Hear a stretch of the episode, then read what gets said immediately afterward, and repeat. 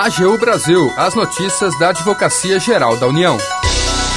A AGU obtém condenação de quadrilha que fraudou benefícios rurais. Você sabe o que é a teoria do domínio do fato? A AGU explica. Este é o programa AGU Brasil. Seja bem-vindo. Eu sou Jaqueline Santos. E eu, Renato Ribeiro. A partir de agora, você acompanha as notícias da Advocacia Geral da União.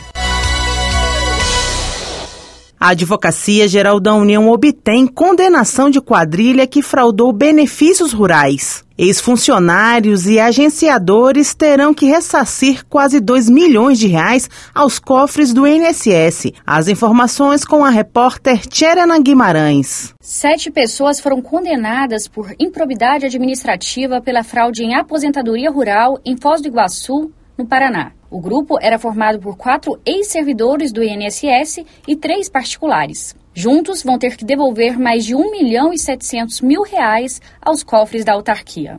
As ações foram ajuizadas pela AGU após a desarticulação do esquema pela Polícia Federal em 2005. O grupo identificava os trabalhadores rurais, fraudava requerimentos administrativos de benefícios rurais a partir de declarações falsas e concedia os benefícios. Foram realizadas auditorias nos processos, diligências com supostos empregadores rurais e segurados beneficiados com o esquema foram ouvidos, comprovando a fraude. O procurador federal Bruno Félix, que atuou no caso, explica como o grupo atuava. A ação ela demonstrou que haviam várias irregularidades, né, que na fase de concessão do benefício havia assinaturas, é, ausência de assinatura dos interessados nos requerimentos, não havia realização de atividade de entrevista rural, as consultas que eram feitas no sistema para cruzamento de dados não eram feitas, né? então as atividades eram homologadas sem um mínimo de critério, né? totalmente fora do procedimento padrão normatizado pelo INSS, tudo isso para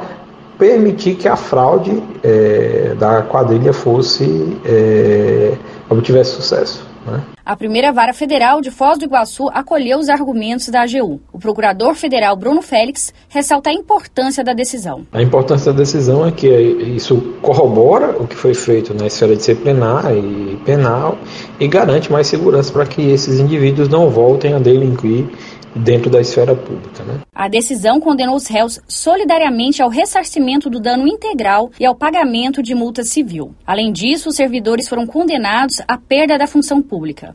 Da AGU, Tcherena Guimarães. A transação na dívida ativa autorizada pela Lei do Contribuinte Legal permitiu a regularização de 263 bilhões de reais em quase 3 milhões de inscrições, totalizando 1 milhão e 100 mil de acordos celebrados. A transação na dívida ativa da União se consolidou ao longo de 2020 como política pública voltada à superação da crise econômico-financeira intensificada pela pandemia de Covid-19. Inseridas dentro do programa de retomada fiscal, as diversas modalidades oferecidas, desenhadas para atender às necessidades dos contribuintes e permitir a regularização fiscal e a retomada da atividade produtiva. Destaque para as modalidades de transação que visam regularizar débitos do Simples Nacional, que contempla descontos, entrada facilitada e prazo de pagamento ampliado para superação da dificuldade econômica das micro e pequenas empresas. A AGU explica. Você sabe o que é a teoria do domínio do fato? Saiba mais com o procurador da Fazenda Nacional, Felipe Duque, no quadro AGU Explica.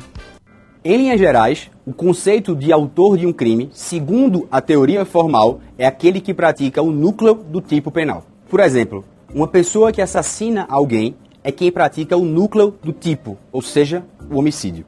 Já o partícipe é aquela pessoa que não pratica diretamente a ação, mas presta uma contribuição relevante que pode ser induzir, instigar ou mesmo auxiliar no cometimento de um crime. Ou seja, o partícipe é aquele que contribui moralmente ou materialmente para a prática do delito. A teoria do domínio do fato surgiu para esclarecer a participação do chamado autor intelectual. O autor intelectual é aquele que tem o domínio, ou seja, que organiza a atividade criminosa, que tem o controle das tarefas dos executores materiais, mas não age diretamente nem indiretamente no local dos fatos. Assim, a punibilidade do autor intelectual sempre encontrou dificuldades no direito penal. Por isso, surgiu a teoria do domínio do fato. Essa teoria foi aplicada pelo STF, por exemplo, na ação penal 470, conhecida como caso do mensalão. Termina aqui o programa AGU Brasil. Você ouviu nesta edição. A AGU tem condenação de quadrilha que fraudou benefícios rurais. E acompanhou o que é a teoria do domínio do fato no quadro AGU Explica. O programa é produzido pela equipe da Assessoria de Comunicação da Advocacia Geral da União. Tem edição e apresentação de Jaqueline Santos e Renato Ribeiro. Para ouvir o programa novamente e ficar por dentro das principais atuações da AGU, acesse o nosso perfil no Spotify. É só procurar por Advocacia Geral da União. Acompanhe também o trabalho da instituição no portal gov.br AGU. Siga as nossas redes sociais, Twitter, YouTube, Facebook e Instagram. E não perca as últimas notícias. Até amanhã! AGU Brasil, os destaques da Advocacia Geral da União.